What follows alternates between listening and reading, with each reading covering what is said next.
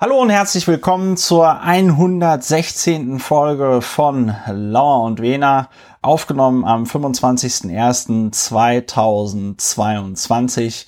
Lauer und Wena, Deutschlands bester Podcast für Annuitätendarlehen und Bausparverträge. Der Podcast mit der Zuteilungsreife. Ja, liebe Hörerinnen und äh, Hörer, wir haben ein neues Jahr. Wir begrüßen euch ganz herzlich. Wir sind im dritten Jahr der Corona-Pandemie oder im 25. fühlt sich alles genau gleich an. Ähm, am anderen Ende der Leitung, ihr wisst, langjährige Hörerinnen wissen das, wir legen ganz besonders großen Wert darauf, dass auch äh, Telekommunikation mit dem Mobiltelefon leitungsgebunden ist. Am anderen Ende der Leitung sitzt der Berliner Strafverteidiger Dr. Ulrich Wehner, Namensgeber, Podcastpartner, äh, Tausendsasser. Guten Abend, lieber Ulrich. Christopher, ich grüße dich, du Publizist, Mitglied des Berliner Abgeordnetenhauses AD und ins B und Historiker. In diesen Zeiten, in denen historische Vergleiche häufig fehlgehen, kann man das gar nicht oft genug betonen. Ja, auch ich grüße dich, ich grüße dich zurück. Freue mich, dass 2022 der, das Podcast-Jahr ist und wir die Podcast-Tätigkeit wieder aufgenommen haben. Punkt. Punkt. Äh, machen wir noch das mit dem mit dem Fragen, äh, wie es geht, so oder ist das amerikanische Variante oder gar nicht? Oder? Ja, awesome, awesome. Awesome, awesome. Okay, äh, liebe HörerInnen, eine Sache noch, bevor es hier losgeht in eigener Sache. Ihr habt es gemerkt, wir wollten ja ursprünglich schon in der zweiten Januarwoche loslegen. Dazu kam es nicht. Äh, aus äh, ja Gründen, die auf die weder Ulrich noch ich Einfluss haben, die aber halt da sind, äh, können wir im Moment nur äh, zweiwöchentlich erscheinen. Das sind, ähm, wie, wie sagt man das, persönliche Gründe. Ja, äh, es geht uns gut. Es hat auch jetzt nichts mit Corona zu tun oder Es liegt so, auch nicht an wir, euch, ne? dass da es liegt auch nicht an, aufkommt. Es liegt auch nicht an euch, ja. Ähm, zumindest nicht an allen von euch, kleiner Spaß. Äh, äh, nein, also es liegt nicht an euch, sondern es ist einfach es gibt gerade Gründe, weswegen wir nicht wöchentlich tagen können, sondern nur voraussichtlich zweiwöchentlich.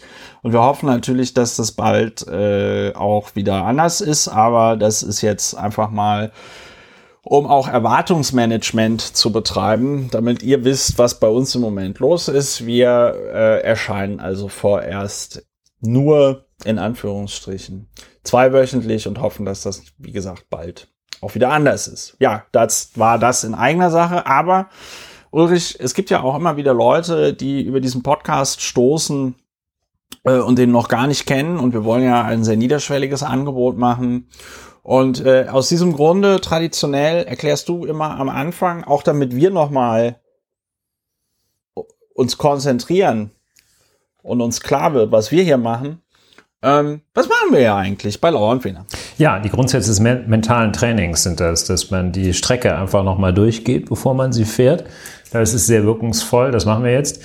Zwei Stichwörter, zwei Stichbegriffe, sagen wir mal. Bewältigung der Gesamtsituation und Emotionsregulation. Das sind Ziel und Anspruch von Lauer und Wenas Podcast.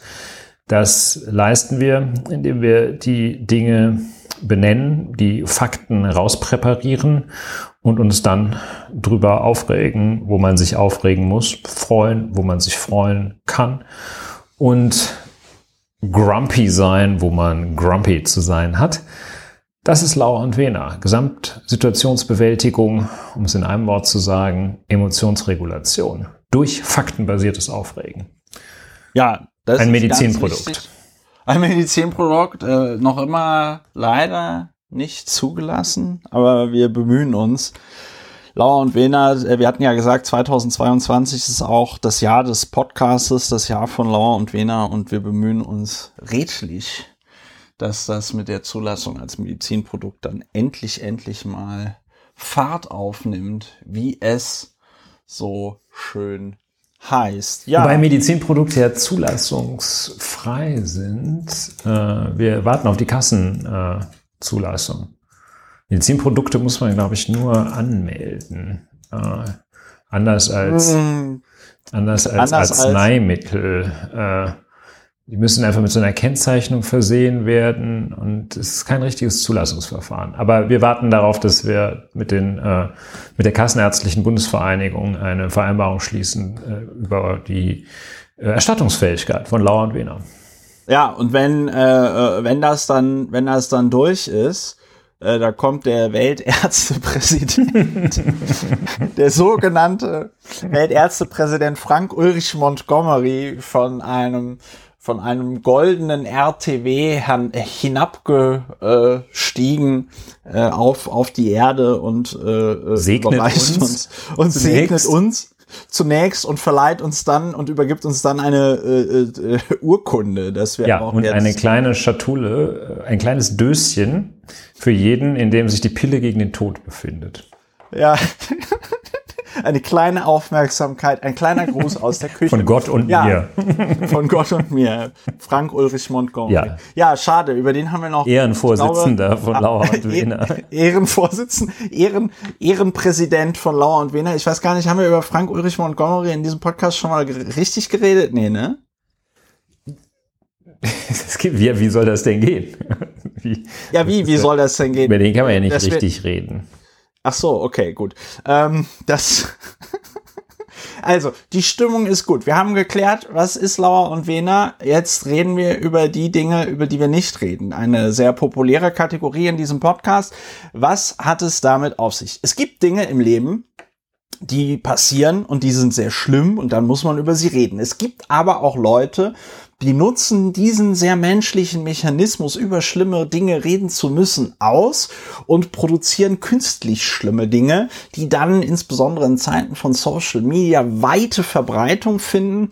Und das ist nicht gut. Diesen Dingen sollte man mit sogenanntem strategischem Schweigen begegnen. Das heißt, äh, man ist sich gewahr, dass die Scheiße passiert ist, aber man äh, bläst es eben nicht auf dem Kurznachrichtendienst Twitter heraus, weil man eben einfach äh, auch äh, aus Gründen der mentalen Hygiene nicht möchte, dass dieser Scheiß noch weitere Verbreitung findet und höhere Wellen schlägt. Aus diesem Grund reden wir hier über Dinge, damit nie wieder über sie geredet werden muss. Äh, das gelingt uns bei den meisten Sachen, bei anderen Sachen, äh, bei anderen Themenkomplexen wie unserem Artist in Residence ähm, äh, äh, Friedrich Merz. Gelingt uns das nicht so gut, aber wir arbeiten dran. So, worüber reden wir nicht? Äh, Ulrich, äh, was ist heute Heute hat bei, bei, ist bei der Christlich-Demokratischen Union etwas ganz Tolles passiert. Was ist denn Ja, nicht nur dort, auch bei ihrer ähm, ihrer Schattenschwesterpartei, der sogenannten Alternative für Deutschland. Da gibt's so eine, eine, ja, den, ähm, so, so den tödlichen Kuss oder wie das, wie das heißt, ähm, so, so die Praxis der tödlichen Umarmung oder Ähnliches, ja. Da gibt es so einen Politiker, wir nennen einfach seinen Namen nicht. Äh, er äh, ja, hat einen Namen, aber wir nennen ihn nicht. Der, der Chef der sogenannten Werteunion ist. Ja. Die, die Werteunion, das ist quasi so ein Ableger der AfD in der CDU. Ja, das ist so eine Exklave. Das ist so wie, was, wie in ja. Nagorny-Karabach in äh, Parteien, Parteipolitik. Und die fünfte Kolonne oder irgendwie so, ja. Irgendwie. Ja, also das liegt halt, das ist so, so ein Gebiet, äh, das ist halt außerhalb, aber innerhalb. Also so wie, wie West-Berlin in der DDR lag zum Beispiel. Oder, oder, äh, oder Nagorny-Karabach in, ähm, weiß ich nicht mehr genau. Ähm, wie hieß denn, wie hieß denn dieser, wie hieß denn dieser französische äh, äh, äh, äh Marionettenstaat im Zweiten Weltkrieg? Das Vichy-Regime. Vichy, genau. Ja. Okay. Ja, ich Oder eben Angst. auch ja. Äh, Ceuta und Melilla, die spanischen äh, Gebiete auf dem afrikanischen Kontinent. Sowas ist diese Werteunion. Französisch-Guyana. Ja, das ist noch was anderes. Ähm, aber ähm, jedenfalls, also die Werteunion, da gibt es einen sogenannten Chef und ähm, der ist Mitglied der Christlich-Demokratischen Union und Das ist immer halt irgendwie, das ist so wie so ein ungezogenes Kind, das die ganze Zeit im Schreizimmer rumbrüllt und da die Wände ja. hochgeht und den Kopf an die macht, Wand schlägt. Ähm, ja. Macht also ordentlich Krach, der Typ, äh, auf die dämlichste Art und Weise. Und ja. dann hat also die sogenannte Alternative für Deutschland angesichts der in äh, drei Wochen etwa anstehenden Wahl äh, zum Bundespräsidenten in der Bundesrepublik Deutschland hat die AfD den äh, vorgeschlagen als ihren Kandidaten. Ne? Und ähm, sind jetzt alle total aufgeregt. Ähm, und wollen halt diesen Typen äh, von der Werteunion äh, rausschmeißen äh, aus der, der ist schon vorläufig CDU. ausgeschlossen. Und das hat die halt ziemlich kalt erwischt. Ähm, das ist äh, natürlich schafft es damit die äh, sogenannte Alternative für Deutschland schafft es damit kurz ein Strohfeuer der Aufmerksamkeit zu entfachen. Klar, ja. da sind sie mal wieder äh, sind sie mal wieder ein paar Minuten in den Schlagzeilen, aber das ja. ist so bescheuert, muss man sagen. Und ja. dass ich auch gleichzeitig dann diese diese Reaktion des leicht auf oder des erheblich aufgeschreckten Hühnerhaufens bei der CDU, auch, ja. die sich total erschrocken haben, dass dann da einer, dass da einer von ihren dann, äh, dann bei der, bei der AfD äh, so beliebt ist, dass sie den zum Bundespräsidentenkandidaten machen. Also das ist eine ja. riesengroteske. Ähm, ja über die wir, glaube ich, in der Tat vor allem unter dem Gesichtspunkt äh, reden, dass man äh, sich einerseits schon, das ist sehr gut geeignet, sich wirklich drüber lustig zu machen. Andererseits ist so ein Klassiker des Nicht drüber redens, weil das ist genau das Prinzip, da so ein Stöckchen hinzuhalten und zuzusehen, dass die Leute darüber, darüber springen. Ja. Das ja. Schöne ist, ähm, ich glaube, es hat sich so ein bisschen jedenfalls eingependelt, dass er nicht mehr, äh, dass er nicht mehr äh, jeder Holocaust-Leugner gleich bei Anne Will sitzen muss. Und, ähm, ja, ja, ja. Es, es hat ist, sich so ein bisschen, auch, es gibt wo man sagt, oh, gähn, ne, schnarch. Ja. Und das empfinde ich da jetzt auch bei dieser, bei dieser Geschichte. Es ist, das ist wohltuend. Ne, das ist ja, pff. Ja, ist halt das so. ist so ein bisschen wie Late Andy Scheuer, wo man sagt, der Andy. Ja, ja das, ist, das ist, also ich sag mal so, vom Nachrichtenwert rangiert das irgendwo so zwischen äh, Let's Dance und Dschungelcamp, ne? Also, weil ich meine, der Typ hat ja keine tatsächliche Chance. Der ist auch ansonsten eine sehr äh, groteske Gestalt. Ja, ja? trivial also das ist grotesk. Mal, mal, mal, ab, mal abgesehen davon, also ich meine, ähm, man, man kann ja die Wahl oder traditionell wird ja die Wahl des Bundespräsidenten von den Oppositionsparteien äh, im Deutschen Bundestag dazu genutzt, beziehungsweise von den Oppositionsparteien, die dazu in der Lage sind, Leute in die Bundesversammlung entsenden zu dürfen. Das äh, durften wir ja damals als Piratenpartei auch. Ähm, das wird ja traditionell dazu genutzt, um Leute zu nominieren, um auf irgendwelche Missstände aufzu, aufmerksam zu machen. Ja. Die Linkspartei hat jetzt so einen Arzt äh, nominiert, der irgendwie der Arzt der Armen heißt, äh, aus irgendeinem Grund äh, ziemlich absurdes Framing, aber gut, wenn die Linkspartei der Meinung ist, dass man damit irgendwie eine Schnitte gewinnt, äh, be my guest. Ähm, und also äh, die, die, dieser, dieser Mensch, der da Vorsitzender ist bei der sogenannten Werteunion, der ist wirklich vom, schon so von seinem, als Gesamtkunstwerk ist ja schon total grotesk, ja. Das heißt, die sogenannte Alternative für Deutschland macht damit noch nicht mal irgendein Statement, außer halt wirklich so klassisch zu trollen. Das ist Macht durch Stören. Ja, also dieser Werteunion-Vorsitzende, äh, hat innerhalb der CDU Macht durchstören und die sogenannte Alternative für Deutschland hat jetzt auch nochmal Macht durchstören, weil sie diesen Menschen dort ähm, nominiert. Die hätten auch jeden anderen Menschen, der da Vorsitzende der Werteunion ist, äh, nominiert. Äh, mich würde noch in dem Zusammenhang interessieren, ob sie auch mal so bei Hans-Georg Maaßen vorgefühlt haben, ob Mit der Sicherheit. nicht auch noch, noch Bock hätte. Das, das, das aller, aller bizarrste an der Geschichte ist, dass der Hans-Georg Maaßen diesen Vorfall, äh, diesen, diesen Vorgang jetzt dazu genutzt hat, um aus der Werteunion auszutreten. ja? Also ähm, das ist halt echt so, äh, ich weiß nicht, was die da meinen, für fünfdimensionales Schach zu spielen, aber das ist schon alles irgendwie sehr, sehr, sehr bizarr, was da im Hühnerhaufen äh, CDU gerade passiert. Erinnert mich schon auch alles sehr stark an die Piratenpartei. muss man, muss man einfach sagen, so vom Auftreten her, von der Professionalität her, vom Bizarrheitsfaktor her, das ist schon alles sehr nah an, an der Piratenpartei,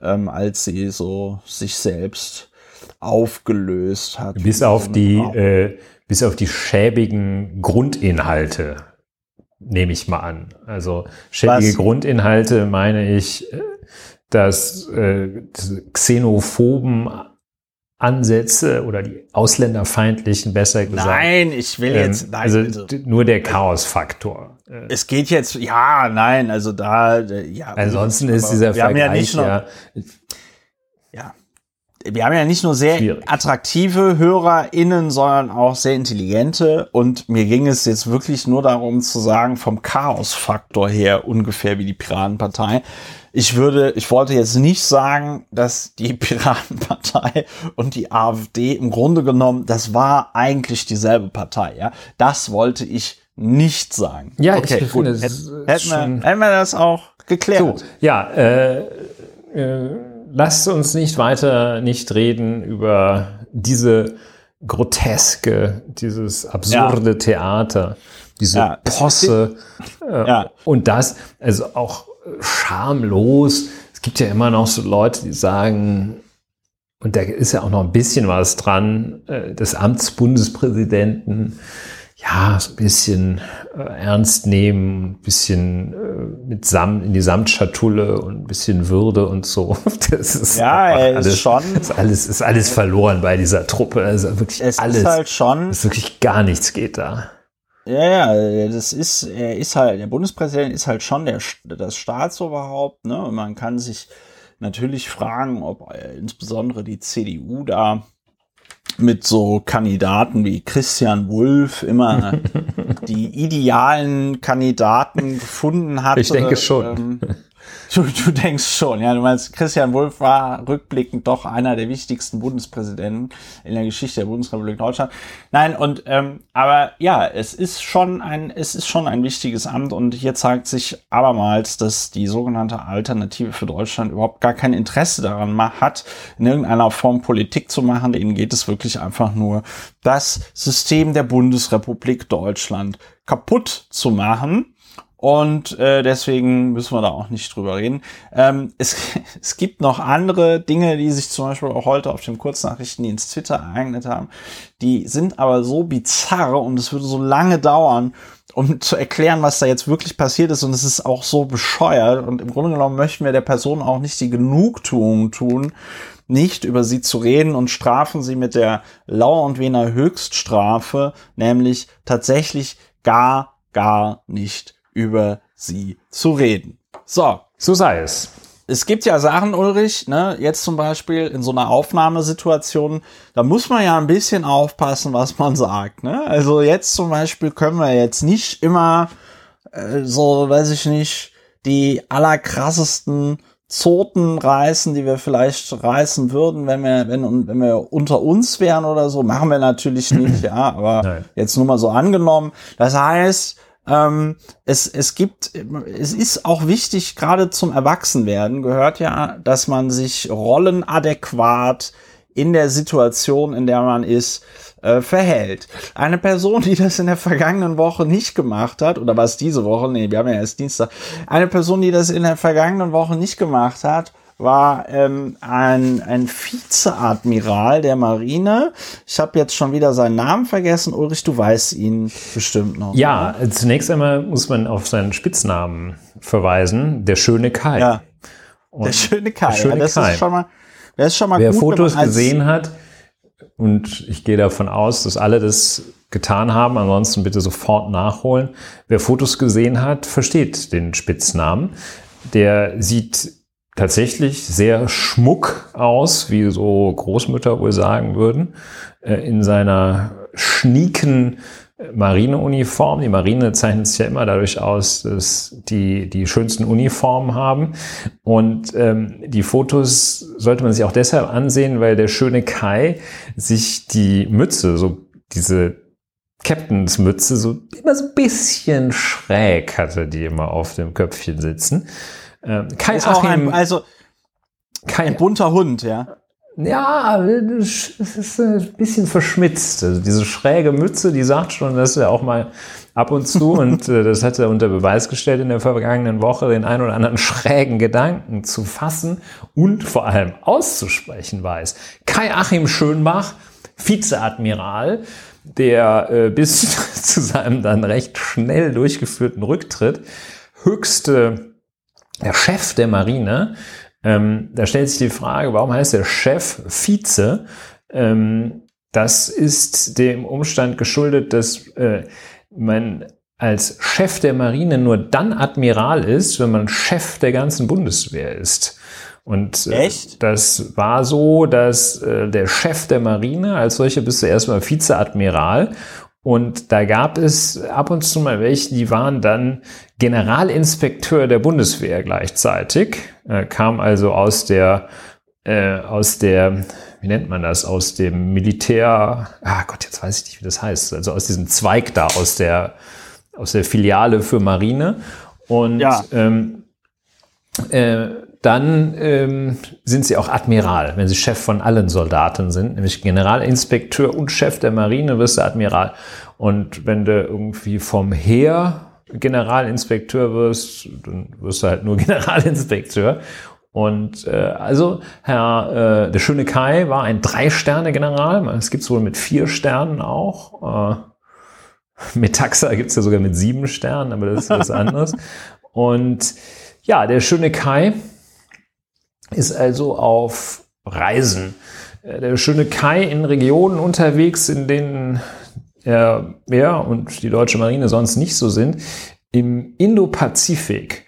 Und da ist der schöne Kai hingeflogen, weil da seine, seine Kameraden von der, ich glaube, Fregatte, also so einem Schiff, äh, Bayern äh, zum ersten Mal wohl in der Geschichte der Bundeswehr oder jedenfalls, das kommt eher selten vor, äh, sind die da im Indopazifik und sichern irgendwas, keine Ahnung. Äh, und da ist der schöne Kai hingeflogen und dann hat der schöne Kai da gesagt, oh, hier, Che, habt ihr nicht noch so ein bisschen Platz in der Talkshow? Und dann war der bei so einem Think Tank.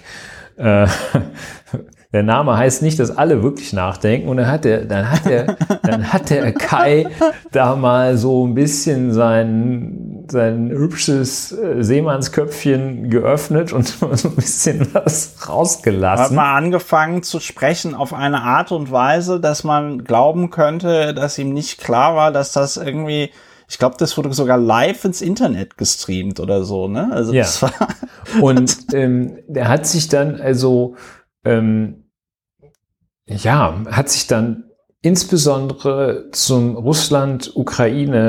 Russland-Ukraine-Konflikt geäußert und äh, sehr steile Thesen äh, rausgehämmert. Also erstmal, also muss vielleicht als Background äh, kurz sagen, dass sich da äh, Russland, die EU und die NATO gegenüberstehen und viele Leute sagen, seitens des Westens, man darf jetzt nicht vorschnell Positionen aufgeben und muss so ein bisschen Stärke zeigen. Und da geht der schöne Kai hin und sagt, oh, die Ukraine ist weg. Also das, die Krim, die Krim, äh, die Krim Entschuldigung, die Krim, Krim, die Krim ist nicht die Ukraine. Die Ukraine hat er gedacht, aber gesagt hat er, die Krim ist weg und ähm, die kommt auch nicht die wieder. kommt auch nicht wieder. Also so okay. Ähm, also es ist völkerrechtlich schwierig, wenn man sagt, äh, also die haben das annektiert, dann können sie es behalten, ist nicht, nicht herrschende Meinung im Völkerrecht. Und äh, Russland äh, hab kein, habe kein Interesse an der Ukraine, dies sei Nonsens, weiß der schöne Kai. Und dann hat er noch so ein bisschen psychologisiert, alles, was Putin wolle, sei Respekt, sei einfach ja. Es sei einfach, Putin diesen Respekt zu erweisen. Dieser habe er, so der schöne Kai weiter, wahrscheinlich auch verdient. Und das, das ist natürlich besonders, das ist natürlich besonders gut, wenn in der Parlaments, also ein Mitglied der sogenannten Parlamentsarmee bei einem, bei so einem russischen Despoten sagt, oh ja, also meiner Meinung nach hat er schon Respekt verdient. Wahrscheinlich hätte er noch irgendwie in einem unbeachteten Moment laut so gekreischt R-E-S-P-E-C-T. Man weiß es nicht. Und ähm, das war wahrscheinlich schon, hätte wahrscheinlich schon gereicht für einen ziemlich zügigen Rücktritt. Aber dann hat er noch, und das leitet dann auch, das, das deutet schon auf ein später hier noch zu behandelndes Thema hin, dann hat er noch sich auf so ein ganz krasses Terrain begeben und ähm, so skizziert, was er an Russland so super findet, äh, nämlich die religiöse Ausrichtung, weshalb Russland so gewissermaßen der äh, prädestinierte Partner für das christliche Abendland sei, um sich gegen China zu verbünden. Er hat nämlich gesagt, er, der schöne Kai, sei ein, Zitat, sehr, sehr radikal römisch-katholischer Christ, der an Gott und die Christenheit glaubt. Er, der schöne Kai, hätte gern ein christliches Land wie Russland an seiner Seite gegen China. Hm, äh, das ist natürlich schon, das ist natürlich schon, hm, upsa, Kai, hm. ey, chill. Hm. Äh, Kai, Kai, hallo? Und, Kai aus ähm, der Kiste. Ja, und dann ging das auch sehr, sehr schnell. Ne? Dann haben alle gesagt, hier, äh, geht nicht. Das und, ging ratzi fatzi. Äh, der Mathieu von Rohr, der Mathieu von Rohr hat, glaube ich, also ich meine, man muss dazu sagen, ne, Journalisten neigen ja dann dazu, äh, etwas immer ein bisschen heißer zu servieren, als es gekocht worden ist, ja. Aber der ähm, Mathieu von Rohr hat da mit aufrichtigem Entsetzen diese Videos, diese Videos geteilt. Und äh, da bleibt, ich habe das gesehen, ich habe nicht diesen Teil mit China gesehen, ja. Ähm, aber da bleibt, da bleibt einem echt so ein bisschen, da denkt man sich so, ist das jetzt hier versteckte Kamera? Was ist das, ja? Also es ist einfach so surreal, wenn man sich dann irgendwie vor Augen führt, dass das irgendwie der Chef, der Chef der Marine der deutschen Bundeswehr ist. Ja, also ähm, das hat uns beschert, allerdings auch etwas, was es selten gibt, nämlich eine, eine weitgehend echte Entschuldigung. Ich vermute allerdings, dass sie dem da gewissermaßen die dicke Bertha äh, an den Kopf gerollt haben und gesagt, so jetzt formulierst du mal dein, dein, deine Rücktrittsbegründung. Und er hat nicht gesagt, so, oh, also ich bin total missverstanden worden, ich habe das doch nicht so gemeint und äh, ja. sollte ich irgendwie der NATO geschadet haben, dann tut mir das leid, dass die so empfindlich ist. Nein, ja. er, hat, er hat gesagt, seine Äußerungen seien unbedacht gewesen. Okay, das ist noch so, dann tastet er sich noch so langsam ran.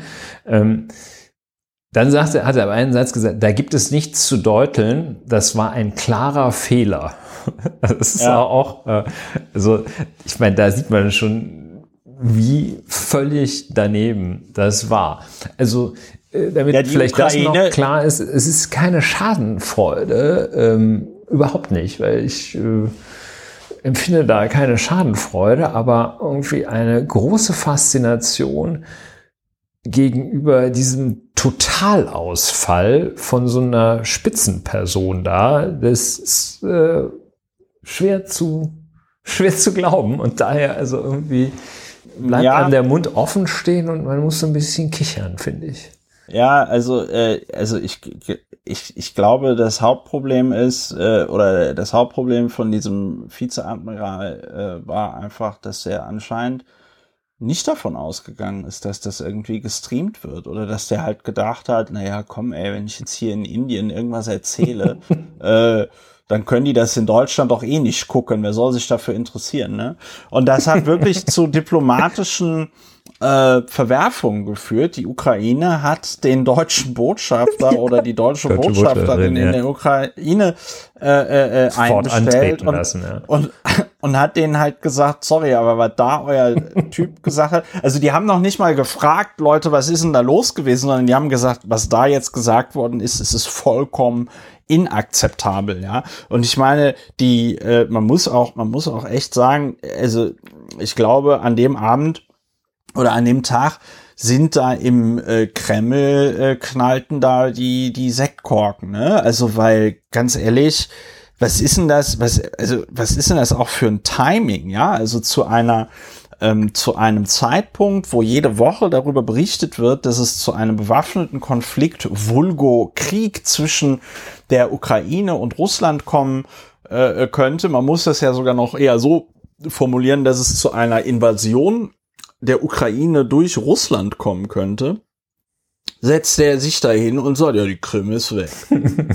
Krim ist weg. Und dann, und philosophiert dann da so rum, äh, wie er denn jetzt Wladimir Putin da irgendwie ähm, äh, bei Laune halten würde. Ja, also, also das ist alles vollkommen äh, ich, also ja, ich, mir fehlen, da fehlen einem echt so ein bisschen die Worte, ne? Man, man fragt sich echt so, was, was, was reitet den denn? Der wollte wahrscheinlich, es gibt ja so Leute, die sagen dann gerne mal auch in größeren Gruppen so krasse Dinge, weil sie es dann toll finden, dass alle Leute so sprachlos sind. Ja, die wollen so ein bisschen provozieren, die wollen so krasse Sachen sagen, die Leute so ein bisschen aus der Reserve locken. Aber was da passiert ist, das ist ja einfach wirklich, also weiß ich nicht. Kannst du dich an irgendwas Vergleichbares erinnern ja, in den letzten ähm, 20 Jahren? Also man hat dann allerdings hinterher eine irgendwie sehr traurige Erklärung dafür gefunden äh, oder bestürzende Erklärung. Letztlich erinnert es mich gerade so ein wenig äh, an das Outing von Hans-Georg Maaßen, äh, als der nach den äh, Chemnitz-Vorfällen dann für mich relativ plötzlich solche Sachen sagte, wie, also da das Geschehen total relativierte und sagte, das waren die Medien und äh, sich da so völlig konträr zur Realität äußerte. Da habe ja, ich ja, so dass es bisschen, da keine Hetzjagd das, gab. Das, das, das sei doch irgendwie dass eine Erfindung. dieses Video, genau dieses Video. Könnte ja auch manipuliert da, sein. Könnte ja auch manipuliert sein und so. Da ist ja, mir ja, auch so, das, das hat mich auch so ähm, aus meiner also es ist so, ich glaube, dass da sterben so dann die letzten Relikte der Kindheit und Naivität, wenn man dann äh, dachte, das kann eigentlich, also zunächst dachte man, das kann eigentlich nicht sein, dass so eine Gestalt so ein, in so einer Position sowas sagt. Äh, doch, äh, geht. Und das lernt man dann äh, immer wieder, kriegt man das präsentiert und so diese, diese Unvorstellbarkeit, dass, dass jemand sowas macht, äh, das ist irgendwie, ähm, ja, äh, das ist ja. schon stark. Also komplett äh, Totalausfall. Ich weiß nicht, es gibt jetzt dann so Stimmen, die sagen, ja, das, das sind aber sehr billige Sachen, die sagen dann so, ja, es war mir schon immer klar, dass der so drauf ist. Ähm, okay, da hätte ich gern mal eine Äußerung von äh, vorher gehabt, in der jemand ankündigt, dass der schöne Kai ein bisschen manchmal ein bisschen bescheuert agiert. Ähm, Im Nachhinein ist es natürlich einfach zu sagen, das hat man schon immer gewusst.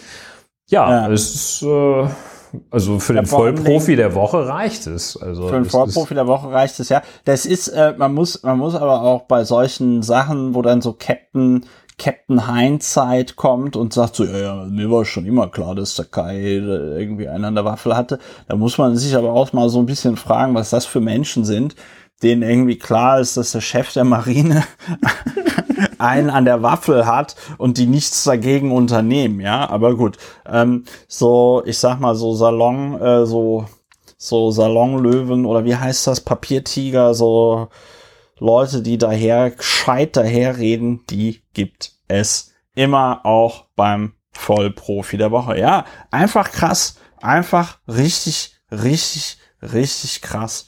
Ähm, ja, vielleicht gut. abschließend noch kurz Empfehlung, dieser, mal die Bilder zu suchen, zu sehen, wie die sich die Mütze so leicht schräg aufsetzt. Das ist, das ist schon. Es ist fesch, ne? Das hat dir angetan. Ja, da, da, ja, ja. Überleg, da denkst du dir, vielleicht hättest du, hättest du zur Marine gehen sollen. Ja, ne? zur Gorch. Gorch. Zur Gorch. zur Gorch Fuck. Meet so, ähm, Gorch Fuckers, ja. ja. So, jedenfalls, ähm, äh, weiter geht's im Text. Frage der Woche, beliebte Kategorie. Ähm, die Frage der Woche immer wird mit Ja und Nein beantwortet. Es wird nicht erklärt. Die Frage der Woche lautet heute, kommt eine Impfpflicht? Und die Antwort lautet Ja. Nein. Hm. Ich kann es leider nicht oh, begründen. Mehr, der wird auch nicht, nicht begründen. Ja, ja, so, und dann kommt die auch auch sehr beliebte Zahl der Woche. Das ist heute die 66 und da erklärt uns der Ulrich, was es damit auf ja. sich hat. Die Älteren und oder sehr Gebildeten unter uns kennen das Lied von Udo Jürgens. Mit 66 Jahren, da fängt das Leben an. Und das ist einmal mehr belegt worden durch Friedrich Fritze Merz, der nun endlich CDU-Vorsitzender geworden ist, der äh, Großkaliber aus dem Weg geräumt hat und der es jetzt geschafft hat. Die Erneuerung der Christlich-Demokratischen Union liegt in den Händen des 66-jährigen Friedrich Merz. Daher ist die 66 die Zahl der Woche und wahrscheinlich auch größerer Zeiträume als der Woche. Wahrscheinlich werde ich beantragen, dass hier noch beim nächsten Podcast auch immer noch die 66 die Zahl der Woche und der zwei Wochen ist. Es ist ja. die Zahl des Monats, es ist die Zahl, die neues Leben einhaucht, die den Odem der Erneuerung in diese erneuerungswürdige Partei einhaucht, die Odem habe ich lange nicht mehr gehört. Odem ist ein schönes ja. Wort, das ich richtig, richtig lange nicht mehr gehört habe. Danke, danke dafür. Ja, das ist so ungefähr auch, äh, das, das, kennen nur Leute, die so auf die 66 zugehen. Und das, das möchte, möchte ausdrücklich, das Wort möchte ich auch ausdrücklich Friedrich Merz widmen. Es ist eben auch, äh, ich bin auch dankbar dafür, dass er ähm, dass er jetzt da so eine exponierte Stellung einnimmt. Das ist auch gut und wichtig für uns. Denn äh, für uns Friedrich Podcast, Merz ja. kann man sich immer kann man ähm, gut reden, ja. Kann man gut reden, kann man gut reden. Artist in Residence hatte schon den Titel. Ähm, dadurch, dass er jetzt so exponiert ist, wird er noch den einen oder anderen raushauen. Das ist einfach eine, eine Gestalt, an der man sich ähm, die, die also mich völlig fertig provoziert und deshalb bin ich froh, dass es ihn gibt. Und wenn er nicht, äh, wenn er nicht so exponiert wäre, äh, würde es sich nicht lohnen, sich über den aufzuregen. Also wenn es einfach irgendwie so ein Bundestagsabgeordneter ja. Rechtsanwalt ist, das ist ja okay, dann erzählt er halt Gut, da irgendwas. Aber als Parteivorsitzender ja. schon sehr schön, hat also gleich ja. dann äh, wollte, die, die, die Frau Bundeskanzlerin hatte, äh, AD, hatte ja auch, äh, hat auch irgendwie einige ganz gute Klopse rausgehauen in der vergangenen Woche. Das äh, dazu leitet die Zahl 66 auch über, finde ich. Sie hat ein äh, von Friedrich Merz offenbar angestrebtes äh, Treffen zum Abendessen aus Termingründen abgesagt. Fand ich gut. Ja. Sie hat äh, gesagt, sie möchte nicht Ehrenvorsitzende der Partei werden, weil ja, das, das findet Konzept für ja. unzeitgemäß halte.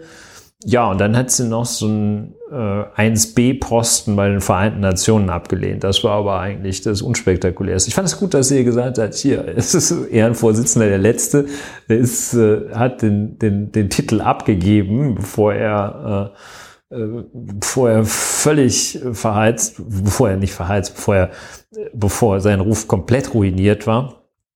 Äh, und mit Friedrich Merz essen gehen möchte ich auch nicht. Ich meine, ich habe doch jetzt nicht umsonst frei äh, da setze ja. ich doch nicht mit dem, mit dem hin und lass mir da, da gehe ich doch lieber, keine Ahnung, gehe ich doch lieber ja, in die Galerie Lafayette und kaufe mir eine Dose Artischocken oder sowas. Ja, also, nee, vor allem Dingen, vor allem Dingen muss man ja auch sagen, in einer Zeit, in der Omikron wütet, ist Indoor Dining eh schon eine bescheuerte Idee und also dann äh, irgendwie Indoor Dining Oh, weißt du, wenn jetzt die Queen eingeladen hätte oder so, ja, dann hätte man ja nochmal gesagt, okay, da mache ich mal meinen Terminkalender frei. Ja. Ich kann mir auch vorstellen, Aber, dass mit Friedrich Merz gibt's immer Ärger beim Bezahlen.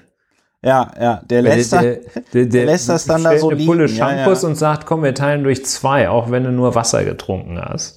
Genau, ja, ja. Ich, das ist so schätze ich, so schätze ich Friedrichs Merz auch ein. Ich habe mein Portemonnaie kommt, vergessen. Oh, oh, oh, kommt, genau, kommt, genau, kommt mit dem Flugzeug zum Termin und sagt dann, oh, ich habe mein Portemonnaie, ich hab Portemonnaie vergessen. vergessen. Ja, so. Also ich, äh, äh, man, man kann, man kann es einfach, man kann es gut verstehen. Also wie gesagt, Indoor Dining eh schon ungeil, aber dann, um auch sich dann irgendwie zwei Stunden lang das Gelabere von Friedrich Merz anzuhören, der Angela Merkel dann irgendwie erklärt, dass er aufgrund seines herausragenden politischen Talentes jetzt auch gewählt worden ist und so, ja. Und ähm, wo auch Angela Merkel, die ja jetzt, also die ist ja, die macht ja nicht erst seit gestern Politik, die weiß natürlich genau, ja, dann hätten die sich da irgendwo in Berlin Mitte getroffen, ja, äh, weiß ich nicht, wenn die ins Borchardt essen gegangen oder so. Und der äh, Merz hätte natürlich vorher äh, äh, bei, bei der Bild angerufen, ne? Und am nächsten Tag äh, hätte es schön die Paparazzi-Fotos gegeben und äh, äh, Friedrich Merz äh, hätte da, ich meine, alleine die Tatsache, ja, dass die Medien darüber berichtet haben, ja, dass die Kanzlerin äh, AD diese Einladung ausgeschlagen hat, äh, impliziert ja schon, deutet ja schon darauf hin, dass die vorab, bevor Angela Merkel überhaupt zugesagt hat, vorab die Presse informiert haben und dann wohl ganz kleinlaut überall anrufen mussten und sagen mussten, ah, sorry, das, äh, es findet Terminschwierigkeiten der Kanzlerin, ja. Also das ist wirklich, das ist wirklich großartig, ja. Das zeigt auch einfach, ähm, also da kann man Angela Merkel auch wirklich auf, aus allen Gründen, die sie da gehabt haben, mag, äh, äh, verstehen, warum man, warum man da dann echt, ja, warum man da nicht dann hingeht, um mit Friedrich Merz Abend zu essen. Ich meine, was, was, was, was hätte der denn danach gesagt? Ja, wir waren miteinander essen, sie hat mir ihren Segen gegeben oder irgendwie so. Ja. ja. Also. Sie hat ähm, mich darauf hingewiesen, dass in dem Alter, in dem ich jetzt bin, sie schon 15 Jahre Bundeskanzlerin war. ja, ja, genau. Also es ist alles, es ist alles sehr, ja, sehr die 66 grotesk, jedenfalls. Äh, ja. ein, ein guter Aber Friedrich Merz ist ja jetzt Bundesvorsitzender der CDU und äh, wie du vollkommen richtig gesagt hast, wird es auch also die guten Podcast-Themen sind Danke, liebe für die CDU. Nächsten, für die nächsten zwei Jahre dürften sie gesichert sein. Wir müssen auch mal Danke denn, sagen. Wir müssen auch mal sagen, Danke CDU. So, äh, weiter geht es im Text. An dieser Stelle der Hinweis, man kann diesen Podcast unterstützen. Ich versuche ja von den Einnahmen zu leben. Das äh, geht äh, in dem Moment besser, in dem es mehr Einnahmen sind. Äh, wir haben das wunderschöne Lauer und Wiener Plus ins Leben gerufen, ein Service, der äh, es euch ermöglicht, dass ihr die Folgen früher hört. Und ähm, es gibt Kapitelmarken und äh, Lauer und Wiener Plus ist einfach eine schöne Art und Weise, diesen Podcast hier äh, zu unterstützen. Langfristig äh, wollen wir ja nur diesen Podcast machen. Das geht aber nur, wenn wir mehr zahlende Hörer innen haben. Alle Informationen zu Lauer und Wiener Plus findet ihr auf plus.lauer und wiener.de. So, ähm, die katholische Kirche ist in diesem Podcast ja öfter schon mal Thema gewesen, insbesondere oft dann, wenn es um das Thema Non-Pology ging. Ja, Rainer Maria Wölki hat den schwarzen Gurt dritter Dan in Non-Pology, ja, kann man da im Priesterseminar besuchen, Kurse, ja. Ähm, und äh, die katholische Kirche war auch immer äh, Thema in diesem Podcast, wenn es um Kindsmissbrauch ging. Es ist ein sehr ernstes Thema. Sollten wir in diesem Teil des Podcasts irgendwelche blöden Witze machen, dann deswegen, um einfach aus, aus Verlegenheit, Emotionsregulation, e-, Emotionsregulation ange, angesichts dieser äußerst widerlichen Situation Und das mit der widerlichen Situation ist noch nicht mal eine Bewertung, sondern einfach eine sachliche Analyse dessen, was da passiert ist. Ja, Ulrich, was ist denn da passiert? Ja, wir, wir spitzen das Ganze ein bisschen zu, beziehungsweise fokussieren auf den, unseren, unser aller Freund, den Papa Emeritus, Benediktus den 16., auch bekannt als Josef Ratzinger. Das Ganze... Job. Job, Job Ratze, äh, Rat, der Ratze Job. Und das Ganze spielt im Rahmen eines Gutachtens, das die Kollegen der Kanzlei Westphal Spilker Wastel, Rechtsanwälte in München, angefertigt haben, im Auftrag der Erzdiözese München und Freising die offenbar zusammengehören, aus welchen Gründen auch immer.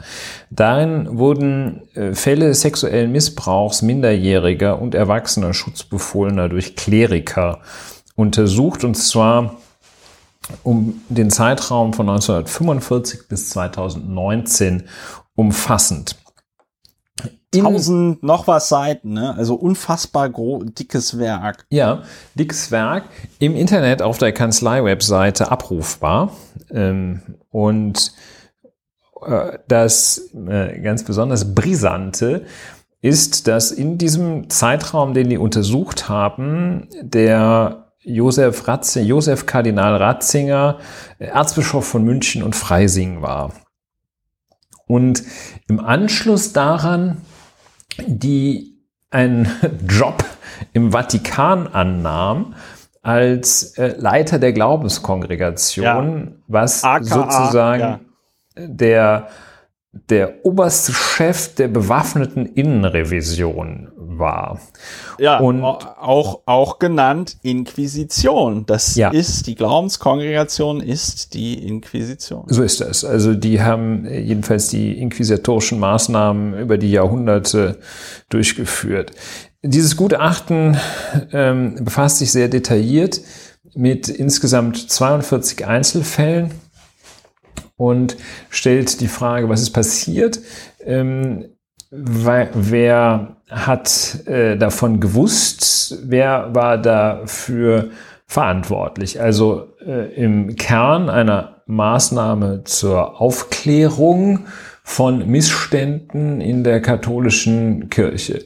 Ähm, wie sich das gehört, wurden die Fälle, ähm, in denen die Gutachter zu dem Ergebnis gekommen waren, dass da möglicherweise Pflichtverletzungen von Klerikern, also Verantwortlichen, insbesondere den Erzbischöfen in München-Freising vorlagen.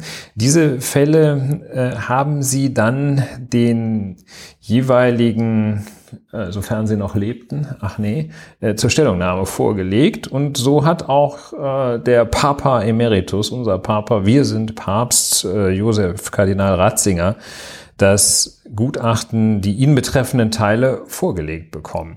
Er hat daraufhin mit einer äh, über 80-seitigen Stellungnahme reagiert und äh, die ist das eigentlich Bemerkenswerte. Und er hat, äh, auch diese Stellungnahme ist im Volltext im An, in der Anlage des Gutachtens wiedergegeben. Und äh, das ist ein, ein, wie schon angedeutet, ein ganz beachtliches Werk. Beachtlich ist es, weil äh, darin der, das äh, Oberhaupt der katholischen Kirche AD in einer Weise, die sich in nichts davon unterscheidet, ob man als äh, Vorstandsvorsitzender eines großen Konzerns sagt, also dass wir jetzt in dass, dass, dass wir Abschalteinrichtungen eingebaut haben, davon habe ich nichts gewusst, die sich in nichts davon unterscheidet von äh, dem weiß ich, Textilfabrikanten, der sagt, also das war mir nicht bekannt, dass sie da in Bangladesch unter solchen Verhältnissen arbeiten, ja. bevor sie verbrannt sind. Ähm, also als ich da letzte Woche das Werk noch besucht habe, sah das alles ganz toll aus. Die sich in nichts äh, davon unterscheidet, wenn ein uneinsichtiger äh, Steuerhinterzieher das Argument benutzt, äh, ich habe so viel Steuern gezahlt, ähm, die sich auch in nichts davon unterscheidet, ähm, dass jemand einfach so, so spitzfindig wird. Was ist alles völlig okay. Äh, es ist gerade in der Verteidigung gegen Vorwürfe eigentlich völlig okay äh, in einer Organisation, die sich nun tatsächlich einen hohen moralischen Anspruch gibt, ist es, ist es komplett, äh, ist es, ja, mh, vielleicht noch nicht vorab bewerten. Ähm, jedenfalls, er nimmt, naja, also, also, er verfasst, lässt verfassen, wie auch immer, der Herr ist ja 94 Jahre alt, wahrscheinlich hat er ein bisschen beim, bei Bedienung des Computers jedenfalls ein bisschen, äh, ein bisschen Hilfestellung gehabt und, ähm, er macht also dieses klassische, ich habe von nichts gewusst und äh, ähm, das war damals nicht strafbar. Da gibt es einen sehr interessanten Teil, sehr, sehr spitzfindig. Ich war nicht dabei, ja, mich hat keiner informiert, ist so, das sind so die wesentlichen Punkte seiner Verteidigungslinie. Vor allem dieses, wir merken uns, ich war nicht dabei.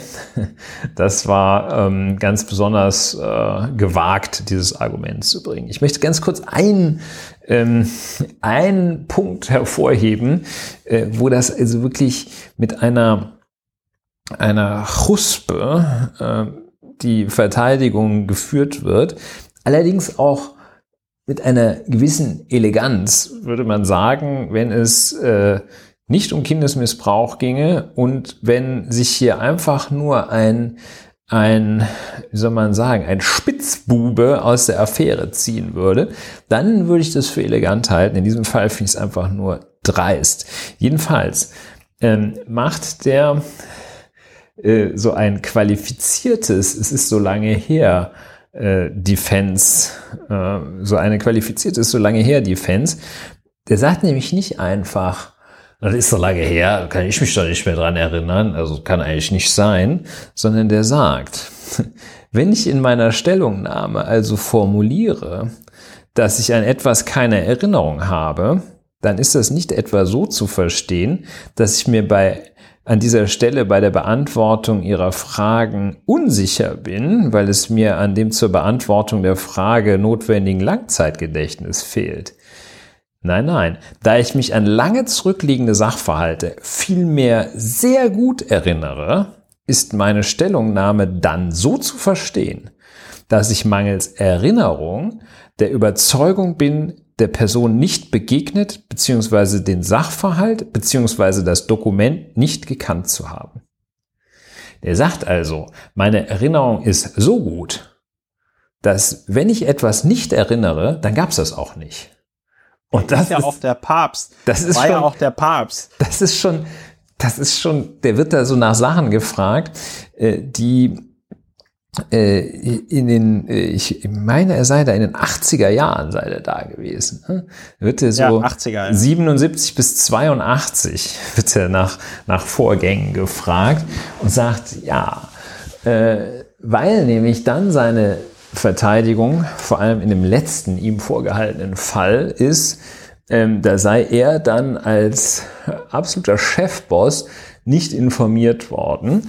Und, ja, und er äh, hätte an so Sitzungen auch nicht teilgenommen. Hätte an, sei nicht informiert worden und hätte an den Sitzungen nicht teilgenommen. Und da sagen, also die Gutachter selber sagen, ähm, das kann nicht sein. Das kann nicht sein. Das glauben wir dem nicht. Das ist nicht glaubhaft, was der sagt.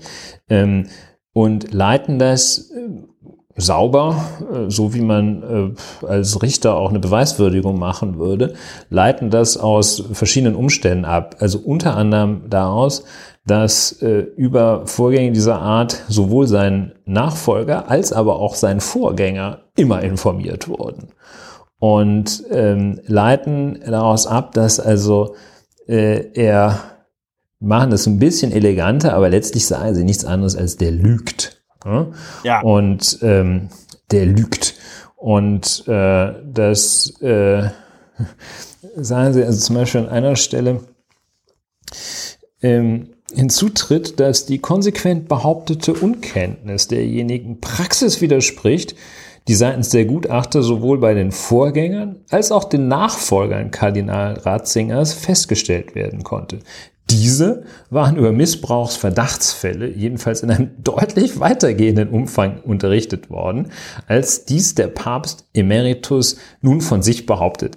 Das ist eine links, eine rechts gewatscht, wie man da in München-Freising sagt. Und ähm, dann gibt's noch einen Knaller, dass er sich auf den Zeitgeist ja, ja. beruft. Das muss man auch noch hervorheben. Das hätte ich fast, äh, fast versäumt. Ähm, wo er also in einer Stellungnahme 2019 schon den Zeitgeist äh, angeführt hatte, äh, als äh, dasjenige Phänomen, das den Missbrauch in der Kirche überhaupt erst hervorgebracht habe, nämlich dieser böse Zeitgeist, den 1968 äh, die sexuelle Befreiung produziert hätte. Da seien dann also ja. gleich die Kleriker auf die Idee gekommen, äh, Kinder zu missbrauchen, so ungefähr. Man, kennt, man kennt das ja. Kennt Und dann aber jetzt diese aktuelle Berufung auf den Zeitgeist, dass nämlich der damalige Zeitgeist, insbesondere in seiner Zeit als, äh, als Erzbischof, nämlich in den Jahren 77 bis 82, der damalige Zeitgeist, der habe gerade nicht vorgesehen, dass man Kindesmissbrauch so streng ahndet und so streng bewertet, wie das heute der Fall ist wo er sagt, ja, es dürfte nicht an den heutigen Maßstäben messen.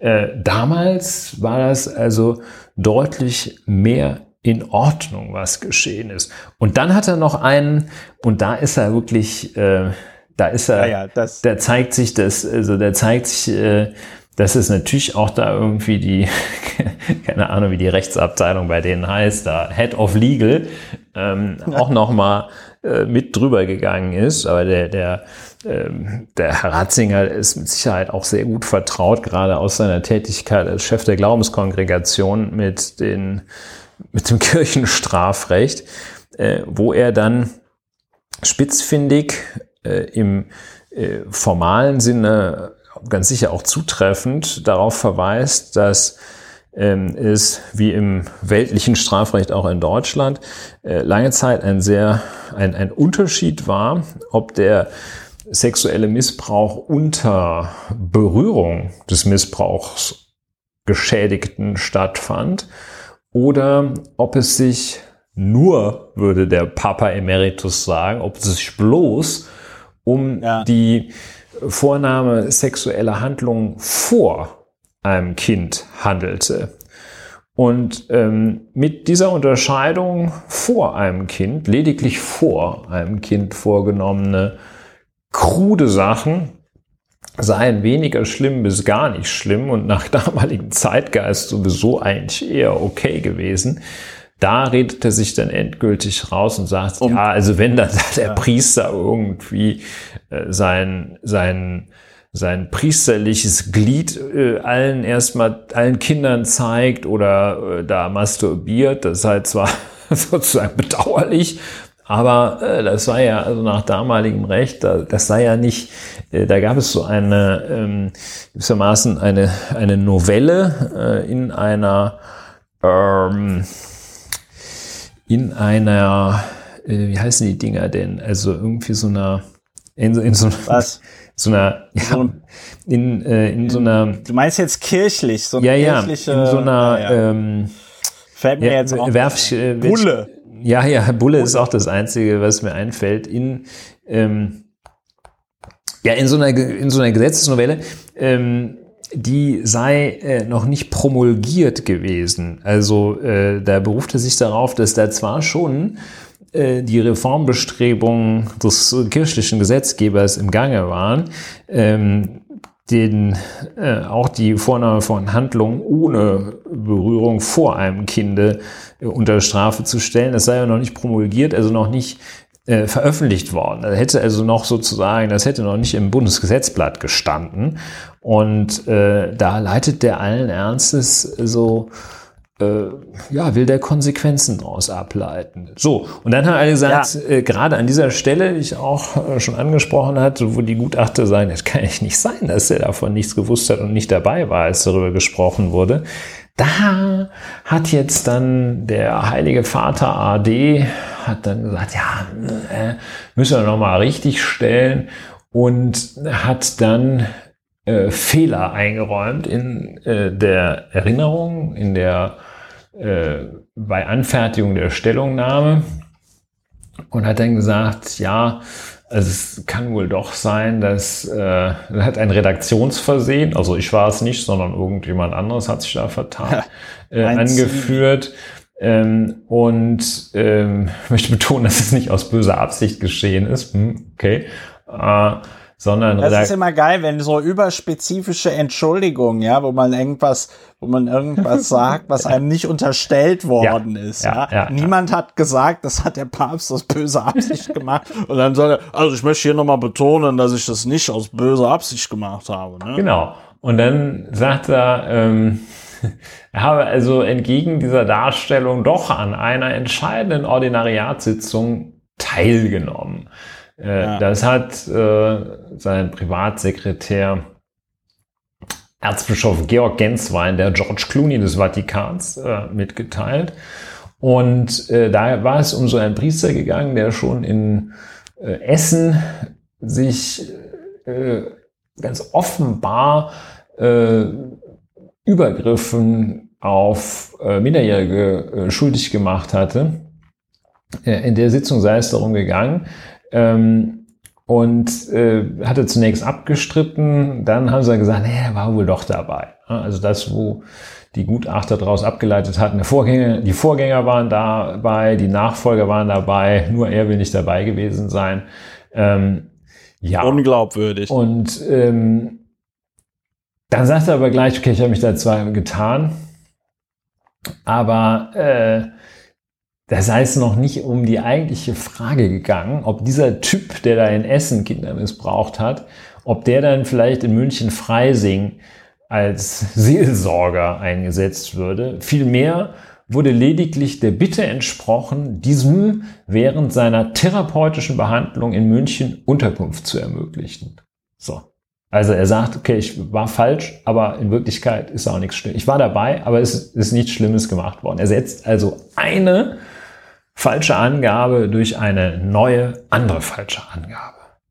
So. Ja. Und ehe ich jetzt irgendwie ja in Rage gerate, lass ich es mal kurz hierbei bewenden. Was denkst du dabei als ehemaliger Messdiener? Ja, als ehemaliger Messdiener denke ich tatsächlich, dass ich, dass da ein ganz schöner Kelch Wenn man die katholische Liturgie kennt, ist das ein bisschen lustig. Hm. Ähm, aber dass ein ganz schöner Kelch an mir vorbeigegangen ist. Ich war zehn Jahre lang Messdiener und äh, hatte das große Glück, äh, nicht missbraucht worden zu sein. Ähm, ich hoffe, dass es meinen MitmessdienerInnen ähnlich ging. Ähm, also bilde mir da ein, dass da in unserer Gemeinde nichts äh, Schlimmes passiert ist. Das schiebe ich aber auch äh, darauf, dass wir da in Bonn, in äh, Friesdorf, dass, dass die Kirche von so einem indischen Orden betrieben worden ist. Und äh, das ganze, das Schwesternwohnheim mit den Schwestern aus Indien war also direkt neben dem äh, Haus, in dem dann da die Priester gewohnt haben. Und ich glaube, die hatten einfach eine, eine sehr gute Beziehung an. Spirituell. Ähm, äh, und ähm, also ich glaube einfach, dass ich hatte irgendwie so ein bisschen das Gefühl, dass sie den ganzen Katholizismus, dass sie das alles ein bisschen lockerer sehen. Und es war halt auch vor allen Dingen lustig, weil die haben dann halt irgendwie äh, irgendwas immer auf Indisch erzählt und sich dann kaputt gelacht. Ich glaube, die hatten halt sehr viel Spaß, weil die die ganze Zeit einfach sich über die Deutschen lustig gemacht haben. die, die waren einfach, die waren einfach gut drauf. So und ähm, Jedenfalls, äh, da ist ein ziemlicher Kelch an mir vorbeigegangen. Ähm, wo es mir wirklich, und das muss ich hier nochmal sagen, weil ich habe das auf dem Kurznachrichtendienst Twitter gelesen und hatte erst gedacht, okay, das ist jetzt irgendwie so ein polemischer Kommentar von irgendjemandem, der nochmal darauf hinweisen möchte, wie abgefuckt die katholische Kirche da ist. Aber es ist halt tatsächlich wahr und da hat es mir echt die Schuhe ausgezogen, dass der Ratzinger in seiner Stellungnahme zu diesem Gutachten sagt, dass die Entblößung des Geschlechtsteils vom minderjährigen Mädchen, wobei volljährige Mädchen gibt's glaube ich nicht, ist auch egal, vom minderjährigen Mädchen, das sei kein Missbrauch im eigentlichen Sinne, weil die Kinder nicht berührt worden seien.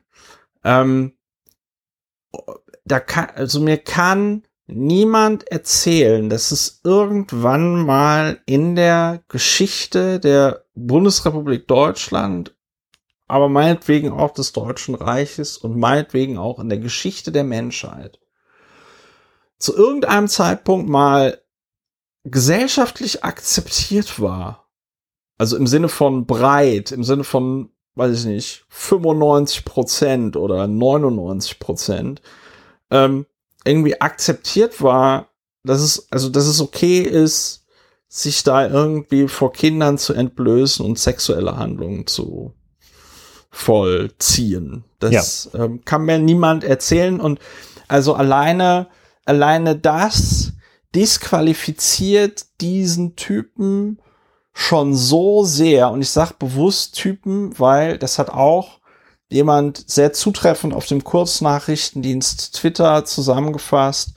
Ähm, äh, sinngemäß ging der Tweet so, ich verstehe nicht, warum diesen Menschen dort in der katholischen Kirche und dieser Institution noch dieser Respekt entgegengebracht wird nach allem, was dort zutage getreten ist. Weil in dem konkreten Fall, um den es ja jetzt hier auch ging, mit dem, äh, mit dem mit dem Ratzinger. Ähm, da war irgendwie die Bitte, er möge nicht in der Seelsorge eingesetzt werden. Und was ist passiert? Er wurde in der Seelsorge eingesetzt. Und ich hatte, ich weiß gar nicht, ob das gestern oder vorgestern war. Ich meine, es wäre dann im WDR gewesen. Kann aber auch sein, dass es brisant war. Ähm, wo sie dann ein Opfer dieses Mannes, äh, der, als der da noch in Essen äh, zugange mhm. war, interviewt hatten. Und ähm, also alleine diese Schilderung, das war, das war so krass und sich dann halt irgendwie vorzustellen, dass diese Menschen äh, im Schutz dieser Institution da irgendwie ihren niederen Trieben nachgegangen sind, ja, Schutzbefohlene ja missbraucht haben, um da ihren Sexualtrieb zu befriedigen und darauf gebaut haben, dass sie von der Institution, der sie angehören, geschützt werden. Weil da musst du dich ja sicher fühlen. Du musst dich ja sicher fühlen, wenn du, sag ich mal, im Rahmen deiner Tätigkeit als, als Priester dich an Kindern da irgendwie vergreifst, dann musst du dich ja sicher fühlen, dass das nicht auffällt. So. Das ist alles so hart und wir haben das in diesem Podcast schon mal gesagt. Ich sage es aber an dieser Stelle nochmal. Ich verstehe, ich verstehe nicht, warum die katholische Kirche von Staatsanwaltschaften, von der Polizei nicht von äh, äh, auf, komplett auf den Kopf gestellt wird. Dass man da reingeht und sagt, so, jetzt durchsuchen wir den ganzen Laden, jetzt sichern wir den, jetzt sichern wir alles, was wir sichern können an Dokumenten, ja. Und jetzt gucken wir, was da noch im Busch ist, ja. Das kann mir keiner, das kann mir keiner erzählen. Ich habe das auch noch mal äh, auf die Spitze getrieben in einem Tweet, wo ich gesagt hätte, wenn ein, wenn ein, wenn, wenn rauskäme, dass ein Imam in einer Moschee Kinder missbrauchen würde Und dann würde die Institution sagen, ja, ja, äh, alles gut, wir regeln das nach Scharia. Ja, also die katholische Kirche sagt ja, wir regeln das mit Kirchenstrafrecht, ne, so, ja. Wir regeln das nach Scharia. Die Leute wären so empört, man wird das Grundgesetz ändern, damit man irgendwie Religionen verbieten darf. Ähm, habe dann erfahren, dass es tatsächlich auch schon jetzt möglich ist, Religionen zu verbieten in Deutschland. Aber ähm, also ich, ich, ich, ich verstehe es nicht. Ich verstehe nicht, warum dieser Institution noch Respekt entgegengebracht wird. Ich verstehe nicht, warum diese Institution noch staatliche Privilegien genießt, warum wir die über unsere Steuergelder äh, äh querfinanzieren, warum der Staat ähm, für die Kirchen die Kirchensteuer einzieht, ja. Ja. Ähm, mhm. Also, also ist, äh, ich verstehe. Es, mhm. es, ja, das ist jetzt, das ist jetzt alles vielleicht ein bisschen ausführlich und ein bisschen meandernd und geht ein bisschen weit, aber im Kern hast du einen Verein, der über Jahrzehnte, möglicherweise Jahrhunderte systematisch Kindsmissbrauch miss betreibt und die Täter institutionell deckt. Ja, also ähm, bis in die höchsten Ebenen. Und sich, äh, und das ist, deshalb finde ich das ja auch interessant, in wirklich äh, nichts von anderen Übeltätern oder äh, Vereinigungen äh, von anderen äh, sozialen Umfeldern, Gruppen, äh, in denen aus denen heraus Straftaten begangen werden, unterscheidet. Ähm, ja es gibt diese Schulterschlussmentalität, dass die sich alle, ähm, dass die sich alle gegenseitig decken, entschuldigen, vertuschen, äh, das vor sich selber rechtfertigen, damit sie müssten die Institution schützen, äh, die Institution sei wichtiger als das Wohl des einzelnen ihnen anvertrauten Menschenkindes. Und ähm, dass sie da man muss, man muss sagen, natürlich äh, nicht anders handeln als jeder fehlbare Sünder auch, weil nichts anderes sind sie ja. Äh, und ich wundere mich teilweise auch über mich selber, dass ich da trotzdem immer noch überrascht bin. Ähm, das legt sich natürlich, dass ich immer noch überrascht bin und denke, Mensch, also ich meine, der war doch Papst, das kann doch eigentlich nicht sein. Bis ich dann, also bis es dann eben relativ schnell dann wieder Klick macht, nee, natürlich kann das sein. ist ja nichts anderes als, äh, ist ja nichts anderes als irgendwie der äh, der Hans-Jürgen, äh, der äh, der Bankrott hingelegt hat oder sonst was getan hat. Äh, dieser Punkt, ähm, das war genau, das ist, zeigt auch diesen völligen, diese komplette Empathiefreiheit, ja, ähm, der Umstand, ja. dass er hingeht und auf diese juristische also ich meine, ich, ich bin es durchaus für juristische, juristische Spitzfindigkeiten Ebene. zu haben, aber in anderem Kontext, ne? dass er hier auf ja. diese juristische Spitzfindigkeit abstellt, dass nämlich während seiner Amtszeit von 77 bis 82 ähm, da gab es eine sogenannte Instruktion, ähm, die das sexuelle Handeln vor Kindern genauso sanktionieren wollte oder auch sanktionieren wollte, äh, wie sexuelles Handeln an Kindern, wo man also das äh, Kind körperlich missbraucht. Ähm, da beruft er sich eben, wie schon angedeutet, wie schon vorhin gesagt, darauf, dass das noch nicht ordentlich in Kraft getreten war und er das also nicht wissen konnte. Und das verkennt, das blendet alles, alles aus, was man damals schon wissen konnte äh, und heute erst recht weiß. Das ist frei von jeglicher Empathie. Und man muss auch sagen, ähm, in Auftrag gegeben hatte, dass ja der amtierende äh, Münchner Freisinger Erzbischof Kardinal Marx, ähm, der dann äh, allerdings zur Vorstellung des Gutachtens äh, nicht erschienen ist, hat er abgesagt, sollte eigentlich war eingeladen, sollte kommen. Und ähm, auch da gibt es dann, das ist vielleicht noch einer der äh, weniger unanständigen, ähm, und da der, der sagt dann auch solche äh, Sätze wie, ich bin erschüttert und beschämt. Und da denkt man echt, oh, erst denkt man, oh ja, ja, okay, äh, passt ja. Ähm, nur das hat auch diese, ich hatte mich gefragt, was, was stört mich denn daran so? Das ist so dieses, dieses äh, passivische, ne? nicht ich schäme ja, ja. mich, sondern ich bin beschämt. So, das ist so über mich hereingebrochen und ja, ähm, das, äh, ja, das, das macht mich traurig. Ne? Ähm, nicht, ja. nicht, äh, Mensch, da haben wir, da habe ich aber richtig Mist gebaut. Nee, ich bin erschüttert worden. worden ne? Das ja. hat mich sehr erschüttert. Und ja, äh, das Thema Selbstreinigung, das sollte man hier ja. vielleicht äh, auch nochmal sagen, das funktioniert nicht. Und ähm, dann noch ein Aspekt, den habe ich auch erst jetzt verstanden das ist ja jetzt auch nicht nur so, dass, dass das äh, doof ist und man sagt, ach Gott, wie blöd seid ihr denn und seht es doch mal endlich ein, äh, sondern dass es auch in, äh, in der realen Welt ganz konkrete, weiterhin sehr negative Auswirkungen hat, weil Geschädigte des Missbrauchs ähm, immer noch exakt darunter leiden, dass das abgestritten wird. Denn solange ja.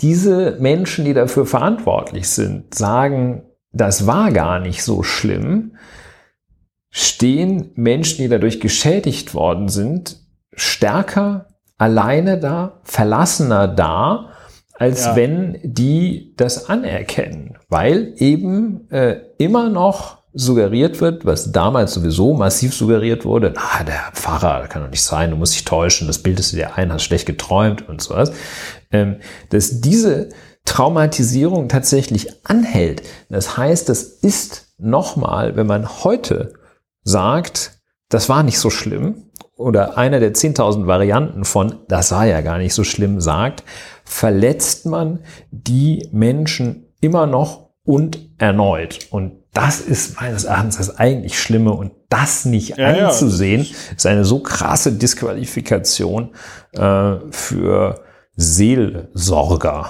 und äh, ja, vermeintlich. Ist, ähm, also ich sag mal so, den ja ja, also ich sag mal so den Aspekt der Bigotterie, dass das, was dort gelebt wurde, dass das, was dort gemacht wurde, natürlich einfach diametral äh, zu dem steht, wofür die katholische Kirche behauptet äh, zu stehen. Ja, äh, das kommt ja noch mal, das kommt ja noch mal dazu. Also ich glaube jetzt nicht, dass Jesus Christus äh, besondere Sympathie gehabt hätte für Menschen, die sich an Kindern vergreifen.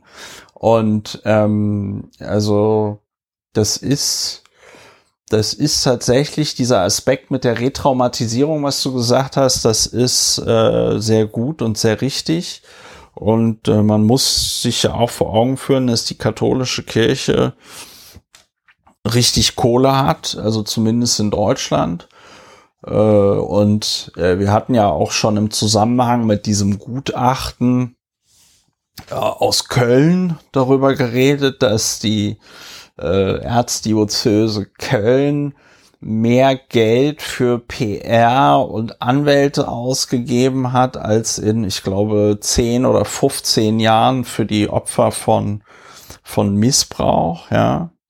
Und ähm, also ich verstehe halt noch immer nicht, also wir haben da, ich drehe mich ja jetzt im Kreis, aber ich verstehe halt tatsächlich noch immer nicht, warum die Staatsanwaltschaft hier nicht brutaler in die Kirche reinreitet, warum man denen das alles noch so durchgehen lässt, warum ja. man auch, mhm. warum man auch noch so tut. Also man weiß jetzt irgendwie so aus äh, den Erfahrungen seit 1945, dass die katholische Kirche, dass da die Mitglieder sowas irgendwie, die äh, Priester sowas machen. Da gab es ja auch diesen krassen Fall in Frankreich mit weiß ich nicht, über 400 äh, Kinder, die da missbraucht worden sind über einen längeren Zeitraum.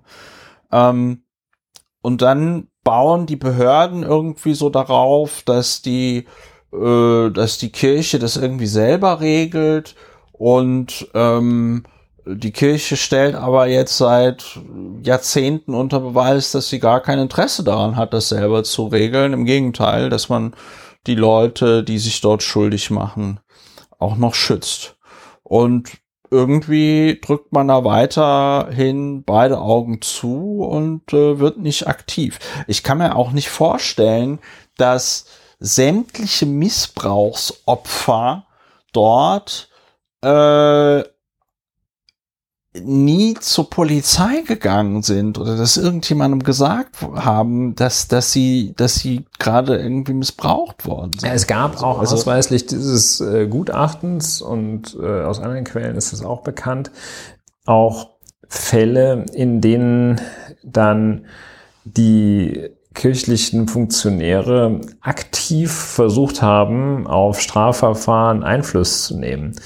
Und ähm, dann also in einzelnen Vermerken, die dieses äh, Gutachten auch anführt, wird in einzelnen äh, kircheninternen Vermerken äh, wird dann auch, ich habe einen ganz guten Zugang zu den Daten, wird dann auch gecheckt äh, ähm, und ähm, festgestellt, dass äh, zum Beispiel der zuständige Vorsitzende einer Strafkammer oder der zuständige Richter auch katholisch ist. Und äh, dann wurden diese, wurden diese ent weltlichen Entscheider auch kontaktiert und äh, auch erinnert an ihre vermeintliche Pflicht als Christenmensch und guter Katholik, die Kirche zu schützen. Die haben da also tatsächlich auch nach außen hin äh, interveniert, in der äh, staatlichen Rechtspflege, was jetzt nicht der Grund, schon gar nicht der allein entscheidende Grund dafür ist, dass die staatliche Justiz sich da äh, so äh, ja, zurückgehalten hat, äh, da, da versagt hat, muss man sagen.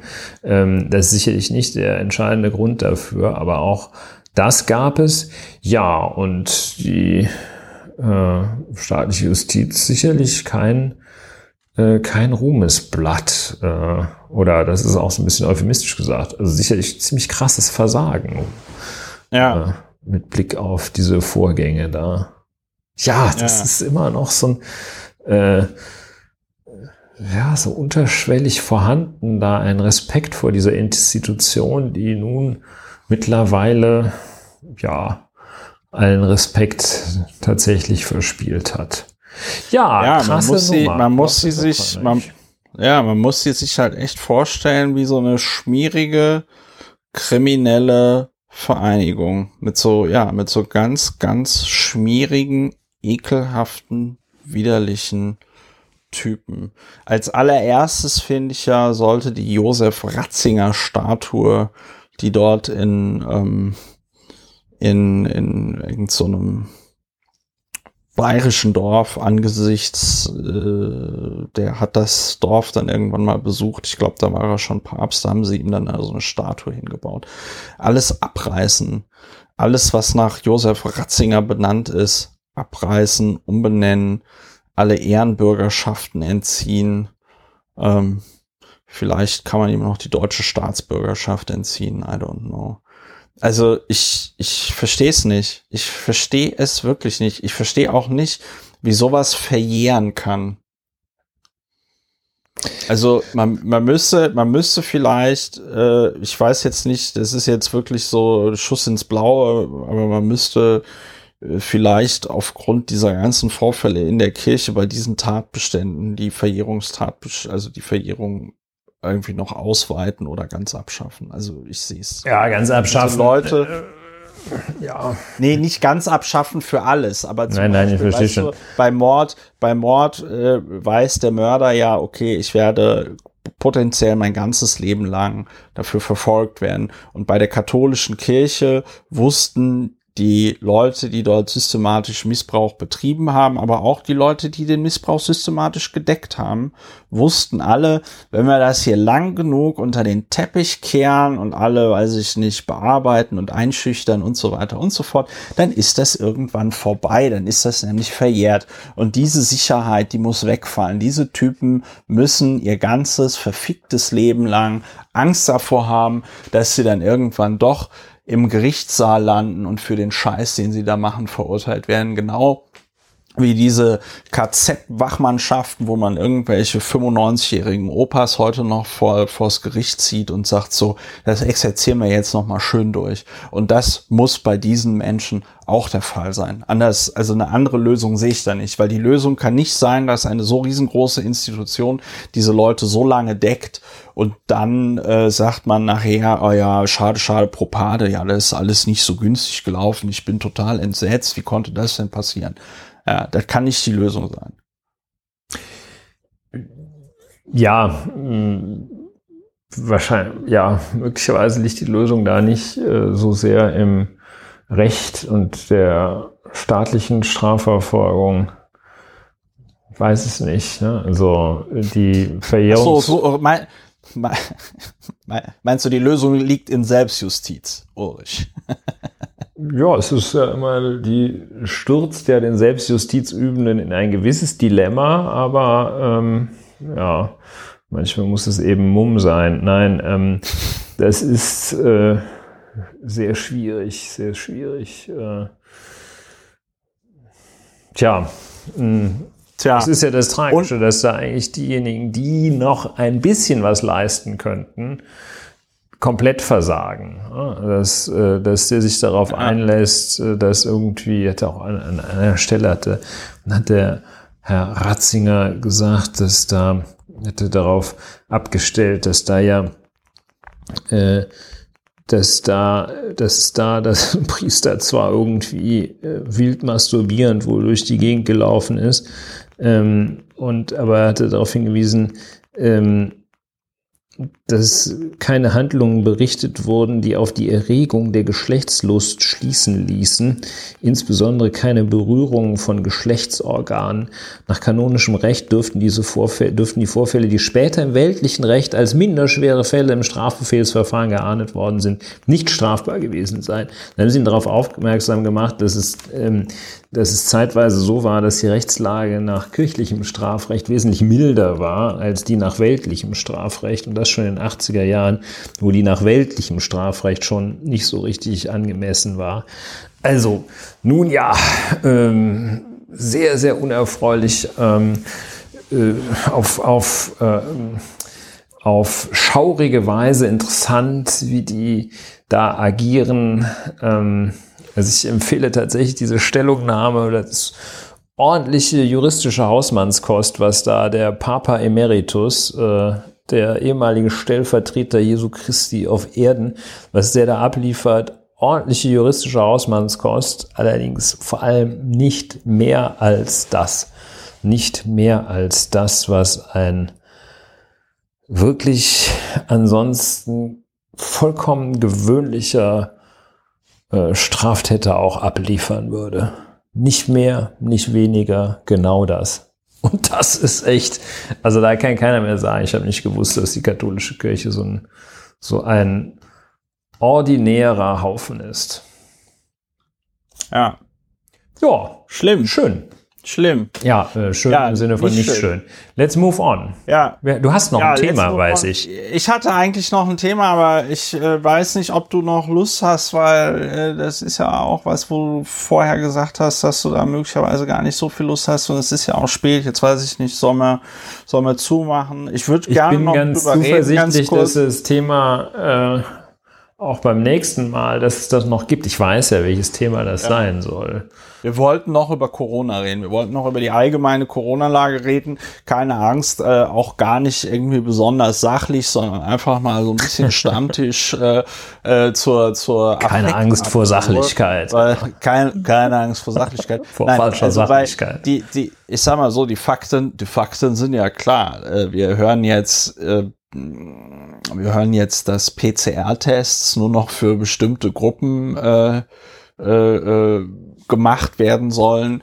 Äh, ich glaube, dass die, die, die Trivia, das, das, das, das Wissen, dass die Stadt Wien äh, mehr äh, äh, doppelt so viele äh, PCR-Tests durchführen kann äh, äh, wie die ganze Bundesrepublik Deutschland. Ja, das ist mittlerweile auch weitestgehend bekannt. Und ich finde so bemerkenswert, weil das ist was was die Stadt Wien da macht das ist kein das ist kein das ist keine Hexerei sondern die haben einfach einen städtischen Betrieb gegründet ja. Und der macht halt den ganzen Tag nichts anderes als PCR-Tests bums ja, mhm. äh, hindert, würde niemand äh, die Länder daran hindern oder den Bund daran hindern, äh, weiß ich nicht, die Bundes-PCR-Anstalt zu gründen oder so, ja, machen sie nur nicht, machen sie nur nicht. Und äh, ich hätte, das habe ich auch so formuliert, ich hätte nicht erwartet, dass wir unter einem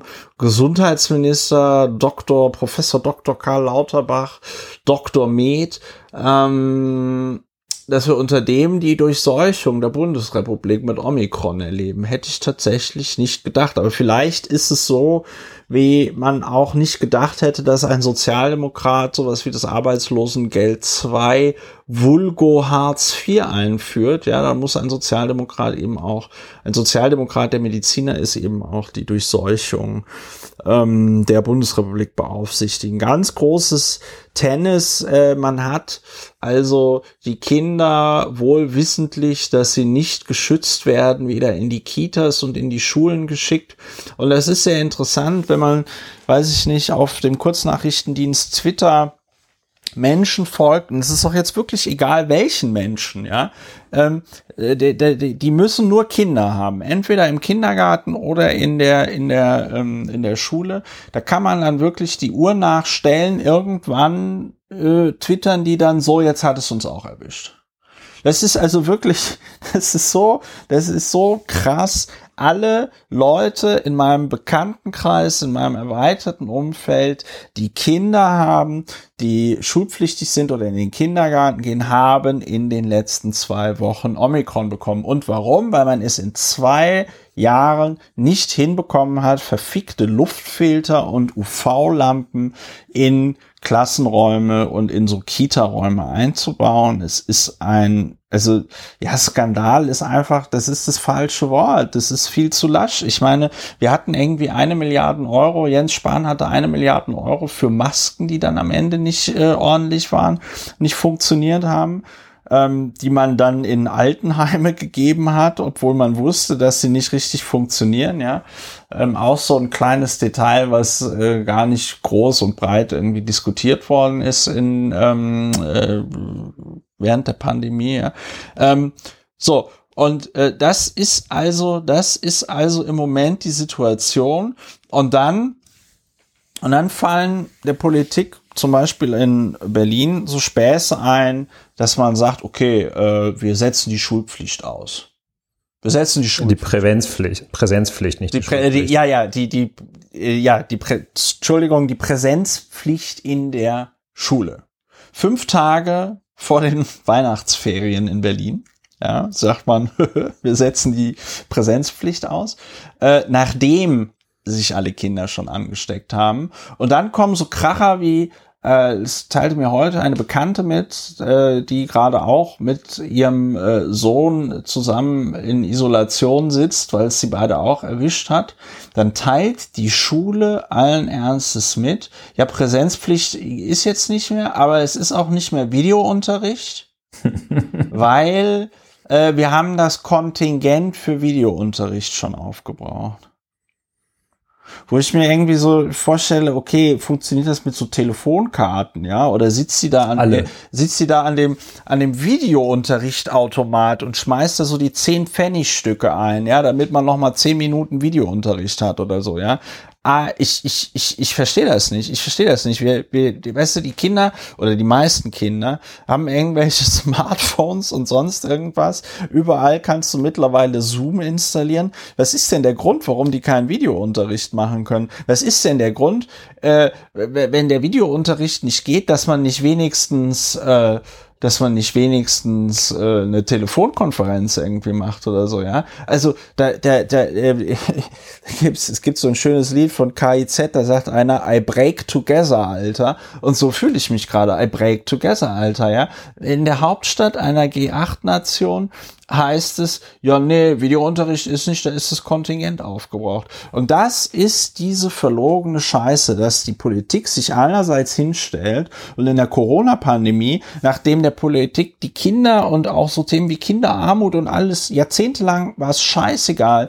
Und in der Pandemie entdeckt man auf einmal das Thema äh, äh Kindeswohl ja, und begründet mit dem Kindeswohl, dass die Kinder jetzt alle in die Schule müssen. In der Schule durch, werden die Kinder alle durchseucht mit ähm, Folgen, die nicht absehbar sind, Stichwort Long Covid und irgendwie andere Späße. Ich habe heute gelesen, dass in einigen äh, Menschen eine Corona-Infektion das Epstein-Barr-Virus äh, reaktiviert. Das Epstein-Barr-Virus wurde vor kurzem jetzt mit äh, Multiple Sklerose in Verbindung gebracht. Ja, also das, das Epstein-Barr-Virus äh, Multiple Sklerose ähm, äh, äh, ähm, verursacht.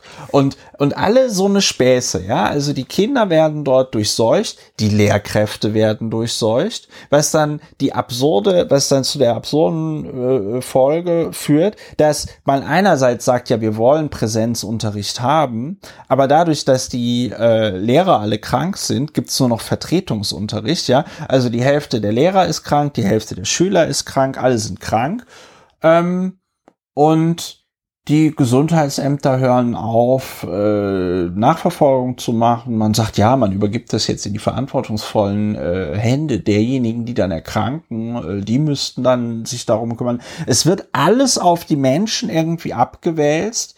Äh, du fragst dich, wird noch irgendjemand in irgendeiner Art und Weise unterstützt mit den Widrigkeiten, äh, äh, die da Corona mit sich bringt? Oder wird einfach so getan, als wäre die Pandemie eigentlich schon vorbei und die Leute sollen sich nicht so anstellen? Es ist ja nur mild. Es ist ja nur, es, es sind ja nur milde Verläufe. Und ähm, ganz offen, ich habe mich tatsächlich noch nie so entfernt von Politik und Gesellschaft gefühlt wie jetzt im Moment. Ich habe einfach das Gefühl, ich sitze den ganzen Tag in der Wohnung rum, versuche irgendwie klarzukommen, versuche, äh, äh, dass ich kein Corona bekomme, dass ich mich damit nicht anstecke, bemühe mich, dass mein Umfeld, mit dem ich noch Kontakt habe, kein Corona irgendwie bekommt.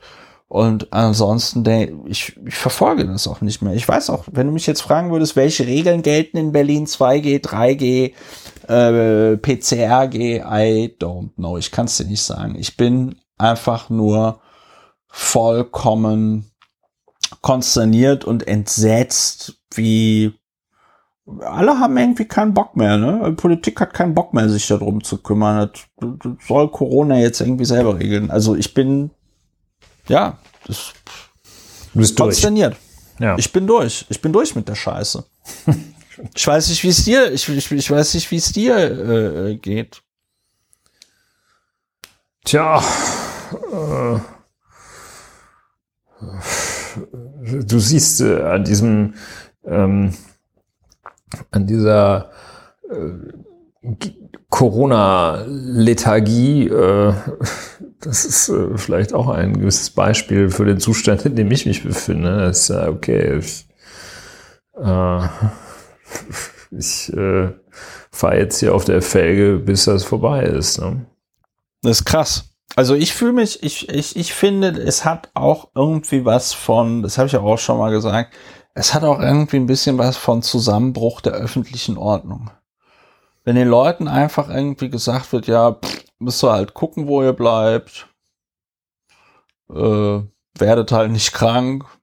Wenn ihr krank werdet, kümmert euch selber drum. Ja, ich meine, es ist ja jetzt dann auch, also das, was mich eigentlich äh, aktuell besonders umtreibt und so quasi schon so vorauseilend frustriert, ist der Umstand, dass es ja ähm, das ist ja so sicher wie das Armen in der Kirche, sage ich mal, aus gegebenem Anlass, in, äh, in etwa zwei Monaten, drei Monaten ist ja erstmal wieder Variante. vermeintlich alles vorbei. Nee, dann ja. geht das ja wieder hier mit der Sommerzeit, mit dem Sommer geht das ja wieder zurück. Dann ist irgendwie ja. Inzidenz 15 und alle sagen, Juchaisasa, äh, die großartigen Meister äh, arbeiten an der Einführung einer Impfpflicht für ähm, Frühjahr 2025. Ja. Ähm, und ähm, also sagen wir mal so, ich möchte jetzt also nicht wissen, was passiert, wenn man jetzt nochmal äh, das Ganze nochmal laufen lässt. Ne? Und dann äh, ähm, jetzt geht's zurück, äh, dann ist wieder alles gut, dann wird wieder ja. geschnarcht bis zum Get-No. Und das ist, das ist eigentlich das, was mir äh, aktuell Sorge, Sorge bereitet.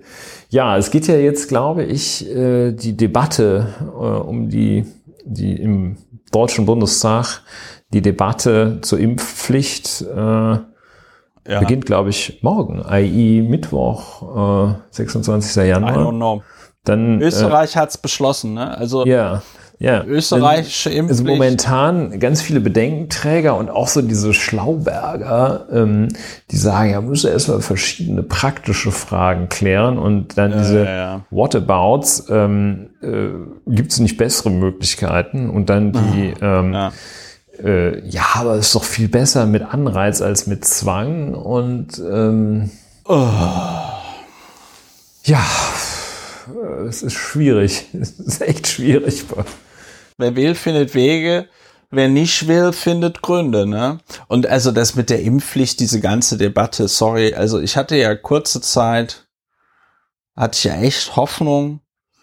Die habe ich ja auch hier in diesem Podcast geäußert. Weil kurz nach der Bundestagswahl drehte das ja so und alle sagten, ja, ja, wir brauchen eine Impfpflicht, wir brauchen eine Impfpflicht. Ja, die Ösis hatten sich äh, hinterm Ofen hervor äh, äh, kamen hinterm Ofen hervor und äh, haben gesagt, wir führen das im Februar ein. Und äh, die Ösis haben Wort gehalten, ne? haben das jetzt für Februar eingeführt. Und die Deutschen haben sich dann so zwei Minuten mutig gefühlt und gesagt, ja, ja, wir machen das auch mit der Impfpflicht, wir machen das auch. Und ich glaube, im Moment scheint man so ein bisschen zu pokern, weil sie es auch nicht verstehen, ne? Also ich meine, äh, alle sagen das, du baust wenn du nicht geimpft bist und dich mit Omikron infizierst, baust du keine Immunität gegenüber Delta auf. Das heißt, du kannst frisch genesen von Omikron sein, da muss nur einer mit Delta vorbeikommen und bums, bist du nochmal infiziert. Und ich habe so ein bisschen das Gefühl, die deutsche Politik baut so ein bisschen darauf, dass so in den nächsten zwei, drei Wochen, und deswegen hatte ich vorhin auch gesagt, nö, ich glaube nicht mehr, dass die Impfpflicht kommt. Die bauen so ein bisschen darauf, dass in den nächsten zwei, drei, vier Wochen die komplette Durchseuchung Deutschlands stattfindet und man dann so sagt, ach ja, jetzt brauchen wir ja keine Impfpflicht mehr. Weil sind ja alle geimpft oder äh, genesen. Ne? Und das, ähm, ähm, das ist super frustrierend, weil jetzt mit dieser Impfpflicht, das ist ein totaler No-Brainer. Ich meine, äh, es wird irgendwelche Dinge im österreichischen Recht geben, die ein bisschen anders sind äh, als im deutschen Recht. Ich habe beim Lesen des Impfpflichtgesetzes gemerkt, okay, das sind vor allem Dingen juristische Fachbegriffe. Es gibt ja. einige in Österreich. Reichen Sie mir bitte schön den Akt rüber. Ja, die, genau, die klingen, äh, es gibt ein paar Begriffe, die klingen einfach noch lustiger als im Deutschen, ja. So, und ähm, das ist es aber auch. Im äh, Wesentlichen scheinen die aber, äh, sag ich mal, ein ziemlich ähnliches Rechtsgefühl ja, zu haben wie die Bundesrepublik Deutschland. Kann man, glaube ich, so, so das kann man, glaube ich, so sagen, ja. Das kann man, glaube ich, so sagen, ja. Das ist ähm, nicht gewagt. Äh, und, und ich glaube, man könnte fast, man könnte dieses Impfpflichtgesetz aus Österreich fast wortwörtlich einfach kopieren äh, und müsste dann da nur die entsprechenden Referenzen vielleicht noch ein bisschen anders gestalten, ja. Ähm, und dass die Bundesregierung das nicht hinbekommt, ein solches Gesetz einfach in den Bundestag einzubringen und dass äh, die Fraktionen im Deutschen Bundestag da so einen Eiertanz äh, veranstalten und so lange brauchen, um das da einzureichen ähm, äh, ich glaube auch, dass die da überhaupt gar nicht dran gearbeitet haben, weil total verdächtigerweise äh, die Meldung, äh, dass der stellvertretende Fraktionsvorsitzende der SPD-Fraktion skizziert, wie die Impfpflicht aussehen könnte. Diese Meldung kam irgendwie einen Tag oder zwei Tage, nachdem die Österreicher das beschlossen hatten. Ja, und also der Beschluss dann da also auch äh, als Drucksache, gut, war ja wahrscheinlich länger da in dem parlamentarischen Dokumentationssystem des Nationalrats drin, aber das wirkte auf mich irgendwie so, als hätten die die Abstimmung zum Anlass genommen, äh, da überhaupt erstmal ins Gesetz zu gucken in Österreich und dann da halt diese diese Impfpflicht äh, zu beschließen. Ich habe äh, äh, äh, diese Impfpflicht abzuschreiben. Ich habe äh, auch in Bezug auf Impfpflicht eine ganz tolle Erfahrung gemacht mit dem Petitionsausschuss des Deutschen Bundestages. Ich hatte ja eine Online-Petition gestellt. Diese wurde nicht veröffentlicht. Stattdessen wurde eine andere äh, Online-Petition zum Thema Impfpflicht veröffentlicht, die mehrere Tage später eingereicht worden ist und äh, deutlich schlechter formuliert wurde. Fast entstand bei mir der Eindruck, man äh, hat sich die Petition ähm, rausgesucht, die am schlechtesten formuliert war und ähm, hat die dann genommen, damit die ja keinen Erfolg hat in diesem Petitionssystem. Ähm, ich habe der Ausschussvorsitzenden geschrieben, die hat sich auch nicht gemeldet. Also als normaler Bürger fühle ich mich da auch ordentlich verarscht. Ähm, aber äh, so ist es halt im Leben. Äh, wenn du, äh, weiß ich nicht, nicht mehr Mitglied des Berliner Abgeordnetenhauses bist oder was auch immer, dann hast du halt Arschlecken 250. Ähm, ja, ich bin, ich bin, merke ich gerade, also ich bin jetzt gar nicht so super, ich meine, ich bin depressiv, aber ich bin jetzt nicht so super depressiv wie zum Beispiel noch vor einem Jahr, ja. Aber, aber das ist schon, das ist schon alles ein ziemlich krasser Abfuck. Und mir, mir, ich würde so gerne irgendwas Positives sagen, aber mir fällt nichts ein.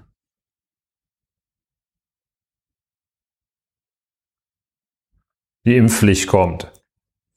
Ja, irgendwann kommt die Impfpflicht, Frühjahr 2025, pünktlich zur 23. Welle.